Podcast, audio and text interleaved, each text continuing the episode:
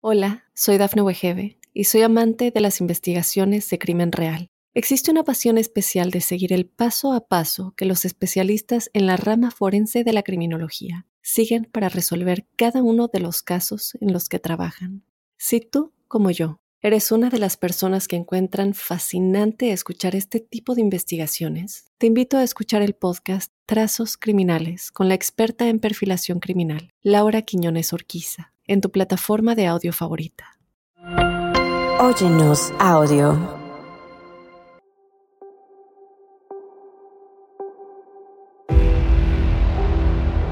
Louis Pitt fue encarcelada inicialmente en la prisión estatal de San Quintín antes de ser transferida a la institución de mujeres de California en Tehachapi. Se le consideraba una prisionera modelo, trabajaba como asistente dental, mantenía el jardín de flores de la prisión y escribía para el periódico de la cárcel. Después de estar recluida durante 18 años, Pitt fue puesta en libertad condicional por buen comportamiento en 1939. Después, fue puesta en libertad bajo la custodia de Jessie Marcy, una mujer que había presionado para su liberación y desde entonces comenzó a trabajar como su ama de llaves. Sin embargo, la historia cambiaría y daría un giro inesperado. ¿Estás listo para conocer la segunda parte de la historia de Louis Pitt? No te despegues, que ya empezó Crímenes de Terror.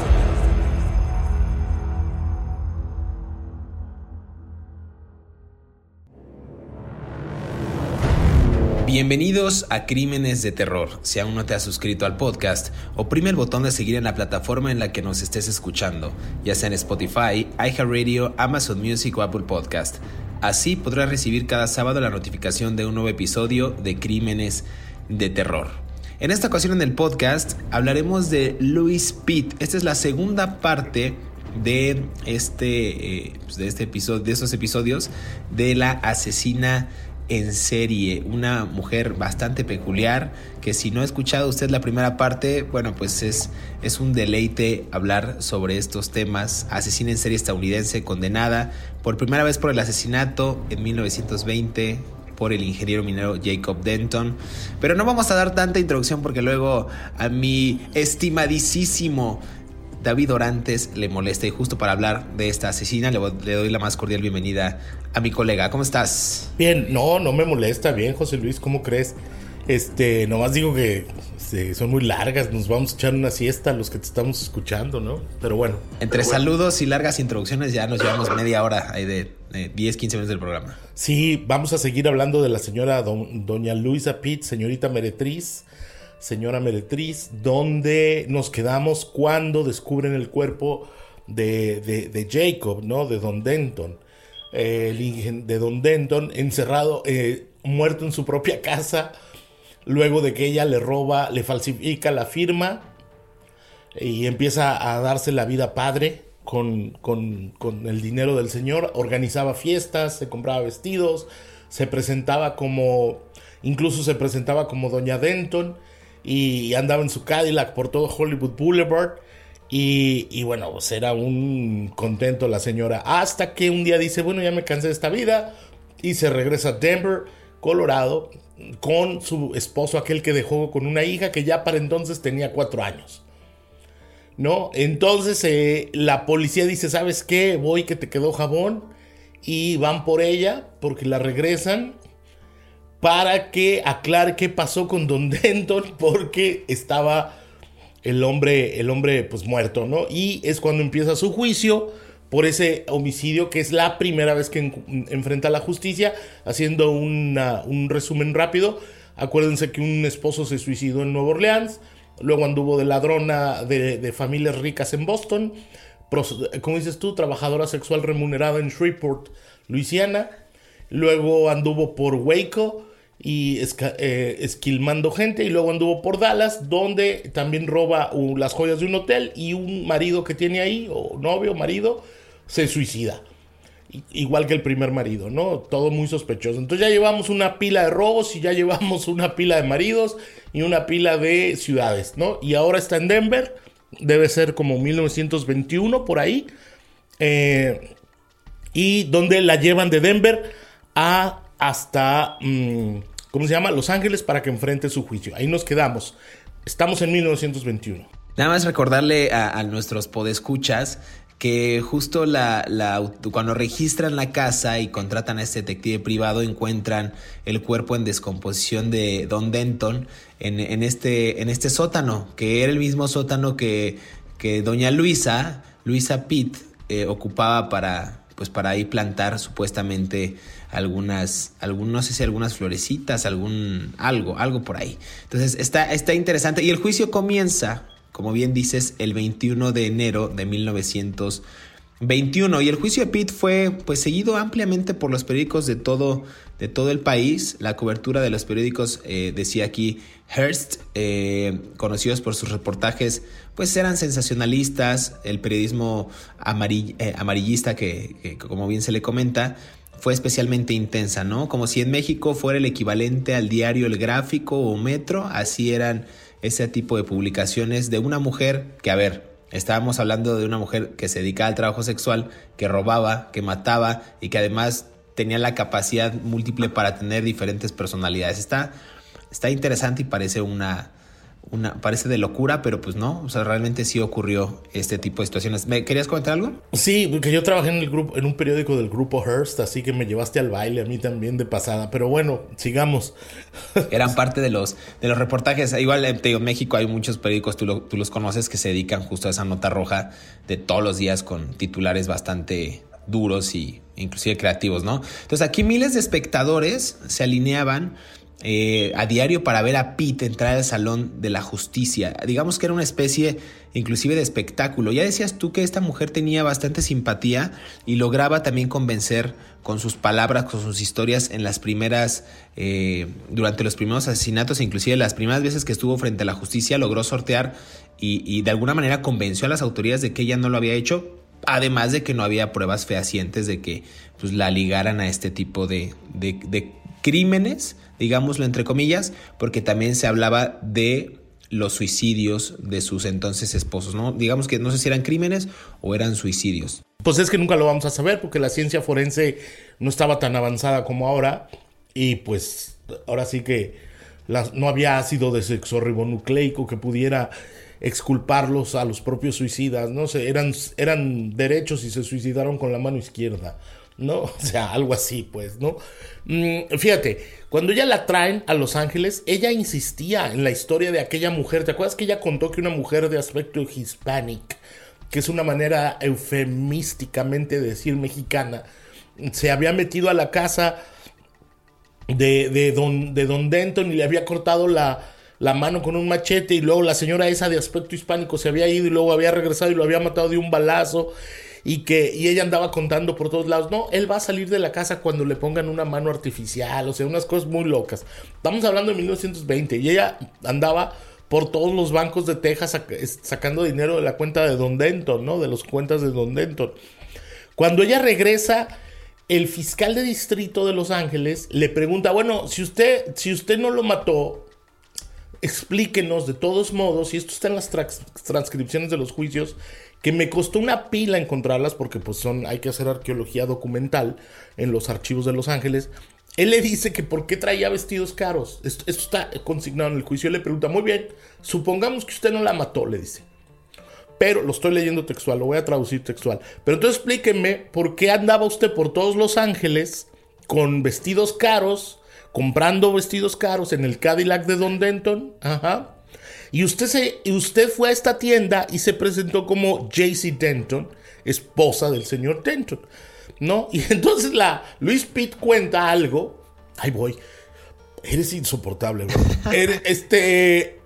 Luis Pitt cuenta algo que, que, que, incluso su abogado le dijo: cállese porque se va a hundir. ¿No? Ahora sí que no aclare porque oscurece. Le dijo, le, dijo, ah, sí, es que en la casa de Don Denton organizábamos fiestas muy locas, salvajes, ¿no? Con una cierta implicación sexual. Este, y, y pues nos divertíamos mucho y él me daba dinero. Y entonces, por eso yo andaba por todos lados para arriba y para abajo con el dinero y en el Cadillac. Y entonces el abogado le dice que no hablara tanto porque no era bueno para su caso, ¿no? Pero bueno. Y luego, luego cuando empiezan las deliberaciones y todo esto, en un momento ella se voltea hacia los periodistas que tú, como bien dices, estaban cubriendo su juicio y les dice, esto es, que es de locos, y les, eh, en un periódico de Hearst está consignada esta, esta declaración, estoy siendo crucificada en una cruz, valga la redundancia, eso fue lo que ella dijo, pero puedo decirles, como dijo Jesucristo, perdónalos Dios, porque no saben lo que hacen. Todo, eso se los dijo la señora. Era de un cinismo pero, o sea, hay que tener mucha cara dura para decir algo así en un juicio, ¿no? Y entonces Luis Pitt estaba enfrentando su juicio por este asesinato y, todo era un circo, ¿no? Y ella misma lo era, ¿no? Está, está interesante, yo no, tenía conocimiento de esa declaración, pero es el, pues el cinismo puro, ¿no? El cinismo andando de esta, de esta mujer, de la señorita Meretriz, como dices tú. A ver, aquí hay algo también, un punto interesante que a mí me salta. No sé qué les daba la señorita Luis Pitt a los hombres, no quiero sonar misógino, pero a ver a lo largo del juicio y durante los primeros años de su sentencia, el marido de Pete, estamos hablando de Richard Pitt, él siempre se mantuvo leal, fiel, incluso con, o sea, eh, él creía que ella era inocente. En el 23, estamos hablando de 1923, le dijo a Richard que se divorciara de ella para poder volver a casarse, ¿no? Richard eh, lo, obligó, digamos de alguna manera, pero prometió que esperaría para siempre su liberación. Este amor de, pues casi de adolescente, ¿no? Este señor le decía que le iba a esperar, que, que no se divorciaran, eh, le mandaba cartas y en algún momento eh, Luis dejó de responder esas cartas y también se negaba a verlo. Y este rechazo esta aversión por parte de la mujer ocasionó presuntamente que este sujeto se disparara en una habitación de hotel de Arizona en 1924. digo presuntamente por esa causa, por depresión, porque la mujer lo, no, no, no lo quería, ya ella quería separarse, quería hacer otro tipo de, vida, inclusive eh, en reclusión. Y Pete dijo más tarde que su ex marido se suicidó justo porque se sentía culpable por su condena y estaba desanimado por su propia mala salud, fue lo que ella argumentó. No te voy a dejar. ya tres. Llevamos ya tres, llevamos ya tres maridos. Tres suicidios de esposos, el de Nueva Orleans, el de Dallas, este, y el de Denver. O sea, o sea, las, las estadísticas están en su contra, señora Luis. ¿No? Más el rico de los, más el rico de Denver, ya son cuatro muertos. No, pero bueno. Está complicadísimo. Bueno, estuvo complicadísima su vida. Qué, qué terror de la mujer. Se le moría uno tras otro. A ver, déjame hacer una pausa, David, y regresamos aquí a Crímenes de Terror para seguir conversando acerca de Doña Louise Pitt. No se despegue, se va a poner muy bueno.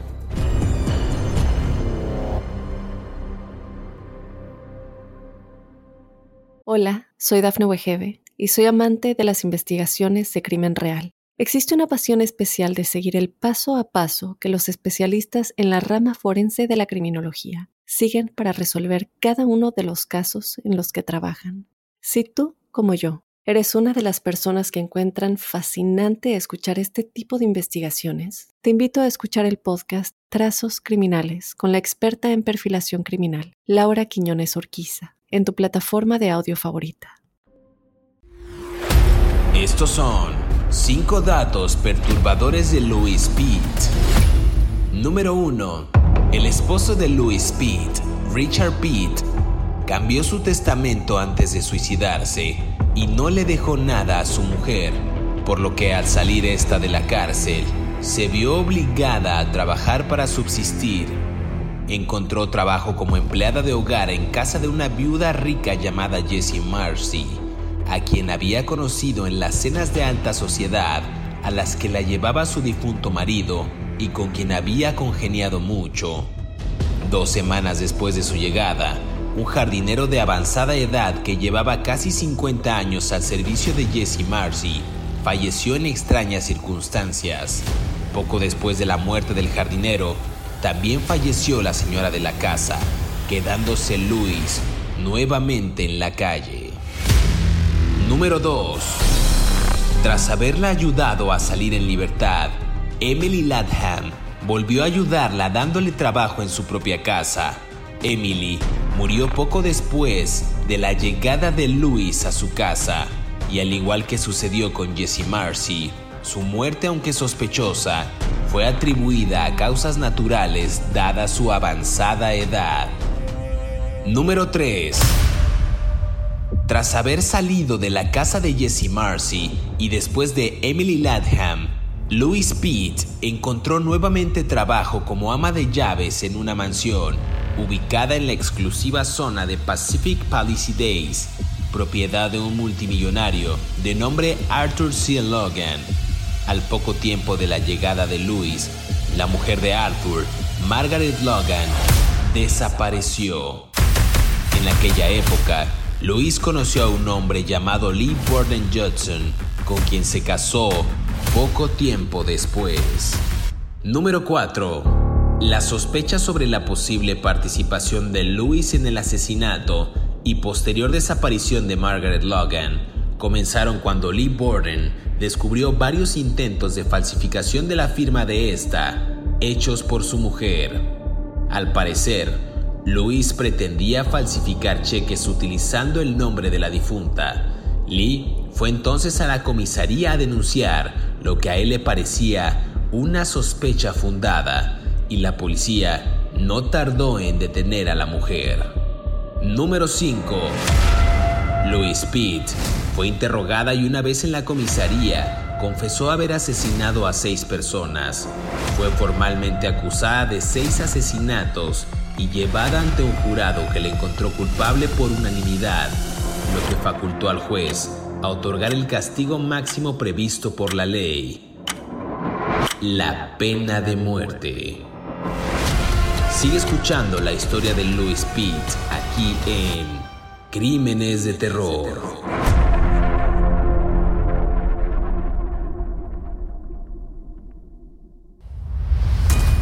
Regresamos a Crímenes de Terror, estamos conversando acerca de Louis Pitt. Hablamos eh, justo que las, las, las estadísticas no favorecían a esta mujer, ya eran cuatro al hilo, cuatro hombres que presuntamente se habían muerto en, este, en estos suicidios, ¿no? Algo realmente interesante para la, para la época, ¿no? Algo que quizás las autoridades tampoco veían o no tenían estas pruebas, como bien decías, en los años 20 eh, y tampoco había como tantas pruebas que pudieran incriminar a la mujer en este tipo de, delitos. A ver, Pitt fue encarcelada inicialmente, y corrígeme si estoy mal, David, en la prisión estatal de San Quintín antes de ser transferida a una institución de mujeres de California. No, no sé cómo se pronuncia esto, Tehachapi, Tehachapi, no sé cómo se pronuncia, pero digamos que es parte de los primeros años después de estos... Eh, presuntos asesinatos de la mujer. Sí, bueno, a ver, regresemos un poquito al juicio. Ella en octubre del 1900, no, febrero de 1921 la condenan y la sentencian a cadena perpetua por el asesinato de Jacob Denton. Eh, los fiscales que investigaron el caso encontraron en un ropero en Denver, donde ella tenía los vestidos, la pistola, una pistola que coincidía con el balazo que le habían dado al señor Don Denton. El, Don Denton, la causa oficial de la muerte, se clasificó como un homicidio um, por un balazo en la cabeza y luego lo enterraron. Eh, en el armario de doña Louise Pitt en Denver, la policía encontró una pistola que era del mismo calibre con la que le había matado. Ojo, no había pruebas de dactilográficas en ese tiempo ni de ADN. Entonces, eh, ácido de sexo ribonucleico. Entonces, tampoco había pruebas de balística como las tenemos ahora. Sin embargo, con eso fue suficiente para acusarla, ¿no? Y efectivamente, eh, eh, ella, el día de su juicio, aquello pareció un meeting, el día que la condenan, está, hay fotografías donde está la gente llenando la calle de la corte, reporteros de radio, este, fotógrafos, y ella va muy elegante, vestida de, de negro, con sombrero y todo, y pues se la llevan al frescobote. Efectivamente, eh, la llevan a San Quintín y luego la mueven a una prisión de mediana seguridad que era casi como un pueblo, ¿no? Que se llamaba este, Tehachapi, es un nombre indígena, ¿no? Este, nativo americano, para que no se enojen conmigo. Y ahí sucede algo muy extraño. Ella empieza a vivir su condena Y doña, acuérdate que era una señorita educada, era una señora de familia rica, como hablamos en el primer parte, de familia rica de Nueva Orleans, ¿no? De Luisiana. Y entonces sabía escribir, tenía nociones de, de, administración, tenía nociones de secretariado, tenía nociones de buena conducta. Y en la cárcel se convierte en una presa modelo, ¿no? Y durante 18 años tuvo un comportamiento impecable en la cárcel, ¿no? Trabajaba como asistente dental adentro del, del reclusorio, trabajaba como jardinera, ya ves que le gustaba sembrar setas en el, en el, sótano del otro señor. Mm, trabajaba como setas con sabor setas con sabor a señor Denton sí setas, con sabor a muerto este bueno mm, en, el, en la cárcel ahí de mujeres en Tejachapi eh, trabajaba como jardinera en las flores escribía en el periódico de la cárcel para las otras presas, contaba historias sobre rehabilitación, sobre salud emocional, salud física, y estuvo 18 años ahí y no dio un problema, no mató a una prisionera y no, y no, y no causó ningún problema. Y entonces sucede algo que puede sumarse a una lista a una potencial víctima. Había una activista de los derechos de la mujer que se llamaba Jesse Marcy, quien había estado peleando en el gobierno de California para que la liberaran. Y entonces Luis Pitt, cuando la liberan en 1939, se va a trabajar con esta señora, Jessie Marcy, o sea, ya pasaron 18 años desde que me había matado a Don Denton, y se va a trabajar con esta señora, que ya era una señora mayor, y como ama de llaves. Al poquito de llegar, al poquito de llegar, tenía poquito tiempo de llegar la, la, Louis Pitt ahí a la cárcel, digo, a la casa de, la señora Marcy.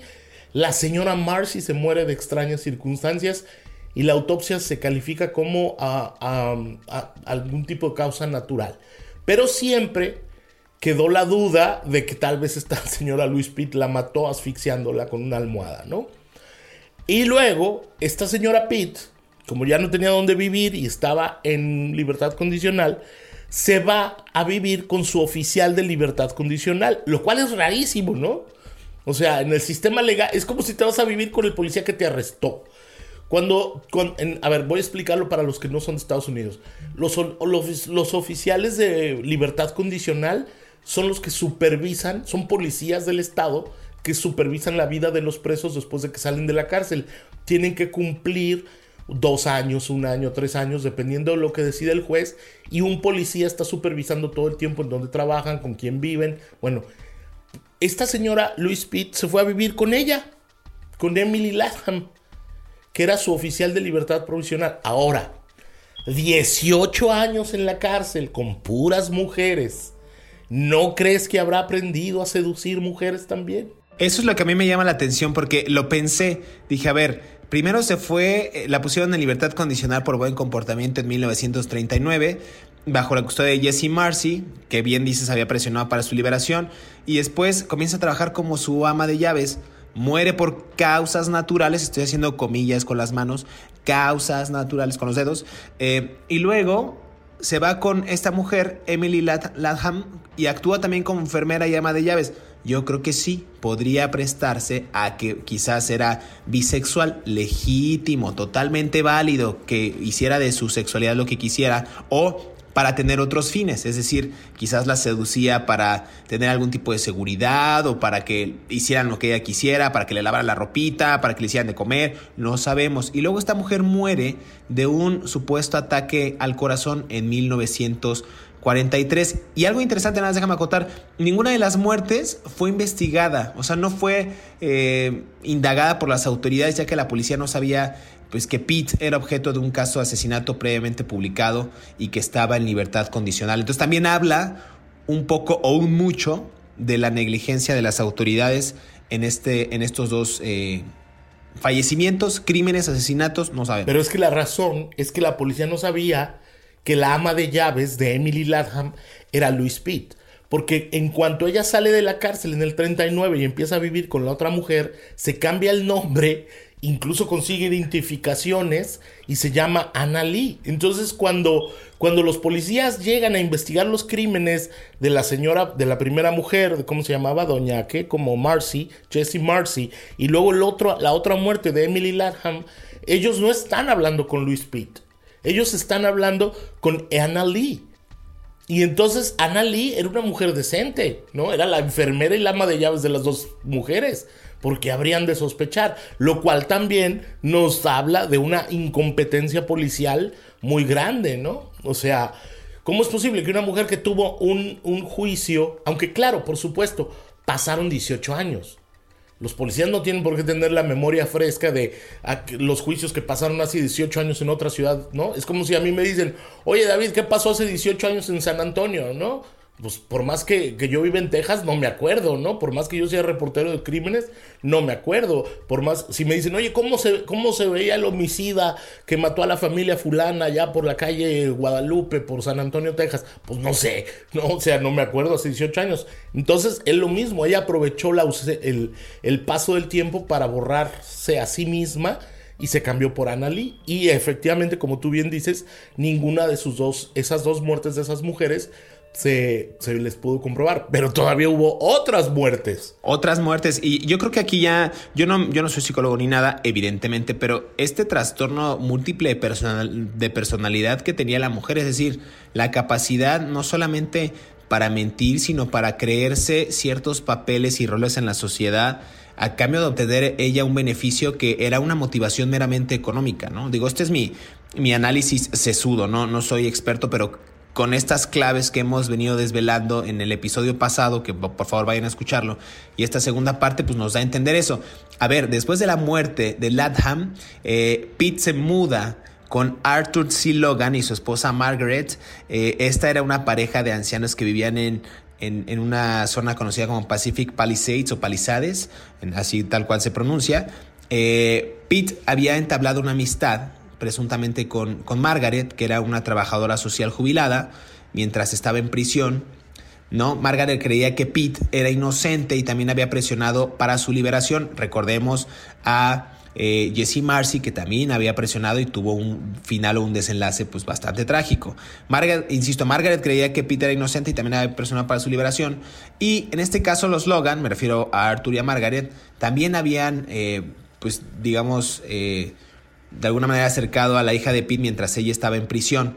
Entonces, Pete trabaja con la pareja como ama de llaves y como enfermera de Arthur, similar a los casos anteriores, porque este señor eh, sufría demencia relacionada ya con la edad y había sido declarado mentalmente incompetente, ¿no? Ya no, no tenía pues, muchas, muchas cualidades para manejarse por sí mismo, ¿no? Y alrededor de esa época, estamos hablando ya de mayo, nos situamos en el año 1944, Pete se casa con un banquero de nombre Lee Borden Judson o, Hudson y Pete no le revela a este sujeto que había sido encarcelada y había tenido pues ya un historial criminal bastante interesante. Pero antes de continuar con la historia porque se va a poner más bueno en este desenlace, déjame hacer una pausa David y regresamos aquí a Crímenes de Terror para seguir hablando acerca de la señora eh, Louise Pitt, doña Luisa como la hemos apodado aquí.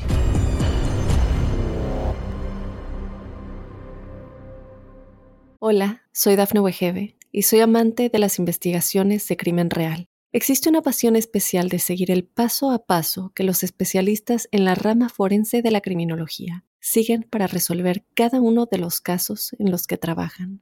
Si tú, como yo, eres una de las personas que encuentran fascinante escuchar este tipo de investigaciones, te invito a escuchar el podcast Trazos Criminales con la experta en perfilación criminal, Laura Quiñones Orquiza en tu plataforma de audio favorita. La última ola de asesinatos de Louis Pitt fue dramatizada en el episodio de radio de Dragnet The Big Thank You, que se emitió originalmente el 9 de marzo de 1950. Asimismo, su historia fue dramatizada en la serie Deadly Women, episodio To Live and to Murder, que se emitió originalmente el 24 de agosto de 2011.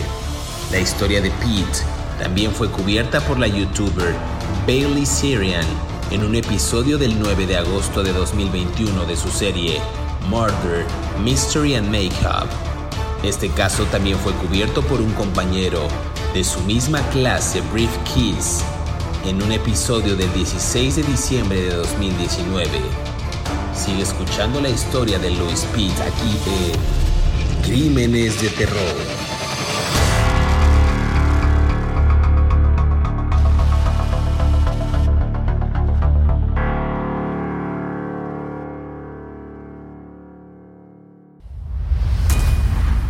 Regresamos a Crímenes de Terror, se nos está acabando el tiempo, nos podríamos llevar inclusive otro episodio de Crímenes de Terror de Louis Pitt, pero no lo vamos a hacer, vamos a tratar de apurarnos. Decía yo que vuelve o volvió a ser esta mujer eh, encargada de la salud de alguien, ama de llaves, y entonces se encuentra a Arthur Logan y a su esposa Margaret y se vuelve a casar en 1944 con un banquero a quien le oculta pues su pasado criminal, su carrera delictiva, como, como he mencionado en varios episodios. Sí, pero acuérdate que el casero no se casa con Luis Pitt.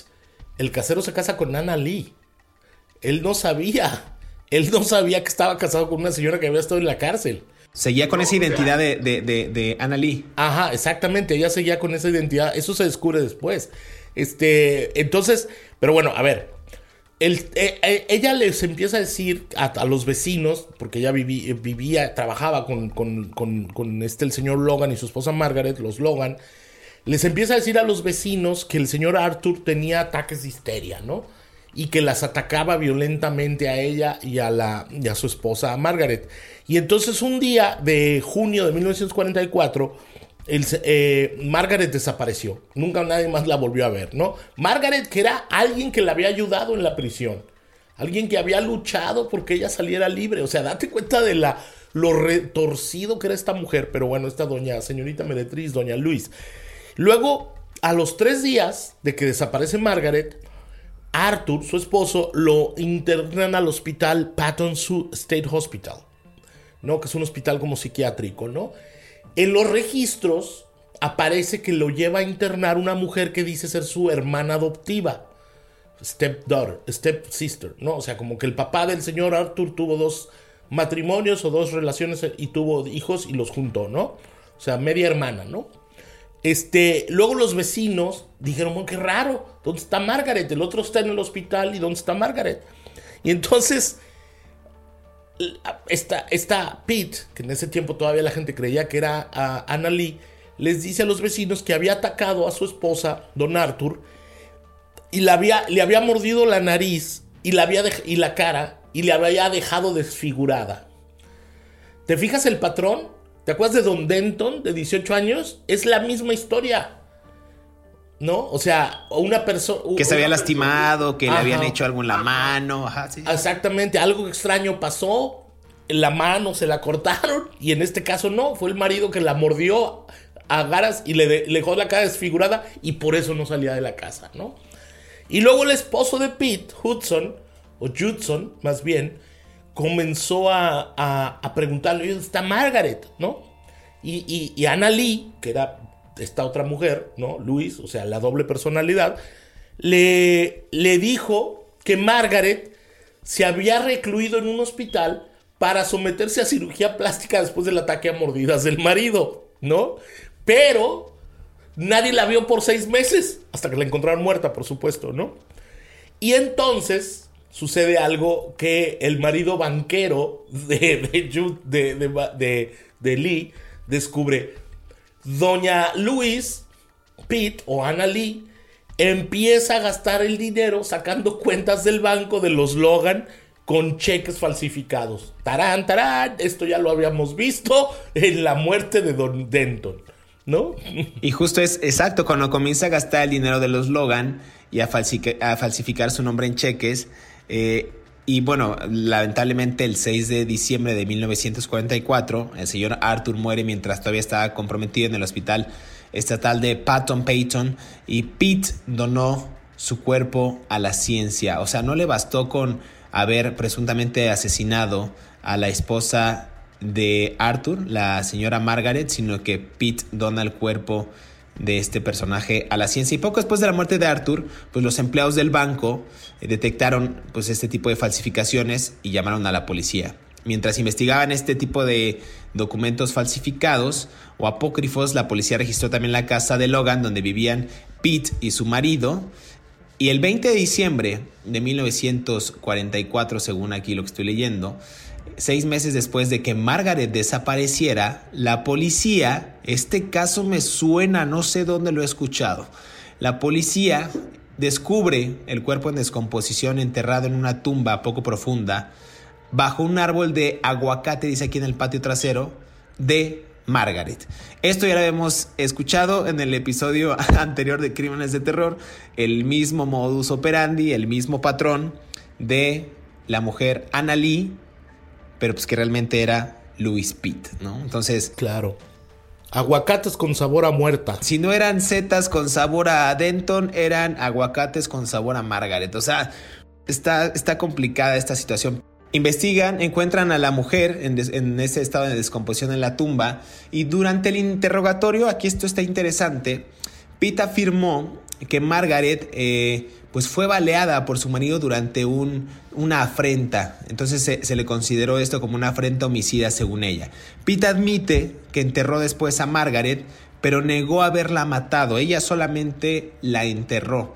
Dijo que no, pues no depuso el asesinato porque temía que se le culparía debido a su condena anterior. O sea, ella asegura que no la mató, que fue el esposo, ella solo la enterró y que no quiso ir o acudir con las autoridades porque ya tenía este historial criminal y pues quizás tenía miedo a que la volvieran a prender o tuvieran algo por ahí. Después la autopsia determinó que Margaret había recibido un disparo en la parte posterior del cuello y había sufrido una fractura de cráneo escuchen ustedes esto, son patrones similares y son eh, cualquier ejemplo, cualquier acción, cualquier eh, tipo de, agresión cometida contra los anteriores casos es similar el de Margaret, ¿no? Judson también fue arrestado y acusado de asesinato. La pareja durante todo el tiempo del juicio y de, y de, las audiencias mantuvieron su inocencia, dijeron que no eran culpables, y el 11 de enero de 1945 el cargo de asesinato contra Judson fue retirado debido a pruebas insuficientes y él fue puesto en libertad. ¿no? Al día siguiente saltó eh, a la muerte desde el noveno piso del Spring Arcade, un edificio eh, de oficinas en la ciudad de Los Ángeles, en California. Otro caso de suicidio. En, este, en esta ocasión me parece que ese sí fue un, un suicidio, suicidio y no fue un asesinato o presunto asesinato cometido por la señora Anna Lee, Louis Speed, el nombre que ustedes quieran de esta mujer de la que estamos hablando en Crímenes de Terror. Sí, bueno, es difícil que es difícil que Don Judson se haya suicidado mientras eh, ella digo que a Don Judson lo hubieran matado mientras ella estaba en la cárcel. Ahora, date cuenta ¿Qué tenía esta ¿Qué feromonas despedía esta mujer que volvía locos a los hombres? O sea, el marido de Nueva Orleans, el, el marido de Dallas, el marido, el otro rico de Waco, el que, al que le mató, ¿te acuerdas? Al que mató diciendo que la quería violar. Luego el, marido de Denver que se suicidó. Luego el hombre del rico este de Los Ángeles. Y luego este otro, es el marido este de, de, de Los Ángeles, el banquero. ¿Qué tenía esta mujer? ¿Qué, feromonas despedía que volvía locos a los hombres, ¿no? Pero bueno, eh, efectivamente él, ella, ella dijo que era culpable del suicidio de su marido de manera indirecta porque mientras ella estuviera asociada con él, pues él era un hombre marcado, o sea, no iba a poder trabajar, no iba a poder tener no iba a poder tener su vida, poner su vida derecha, ¿no? Después de que lo acusan del homicidio de los otros viejitos, ¿no?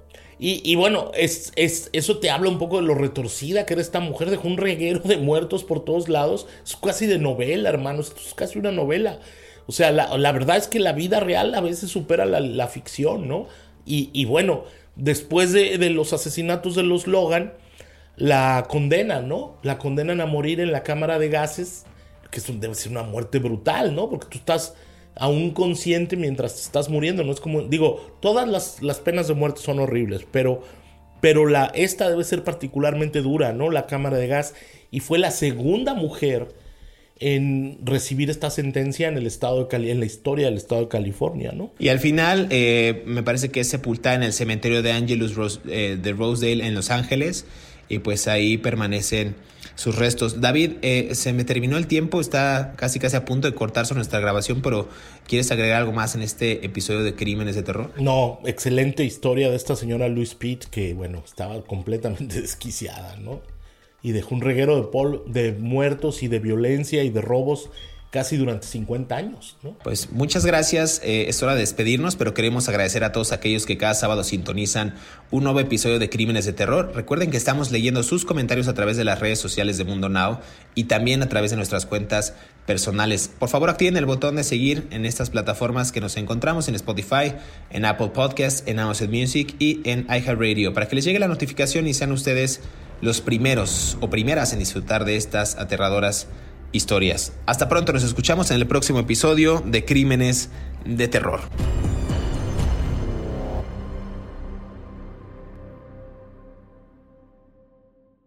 Hola, soy Dafne Wegebe y soy amante de las investigaciones de crimen real. Existe una pasión especial de seguir el paso a paso que los especialistas en la rama forense de la criminología siguen para resolver cada uno de los casos en los que trabajan.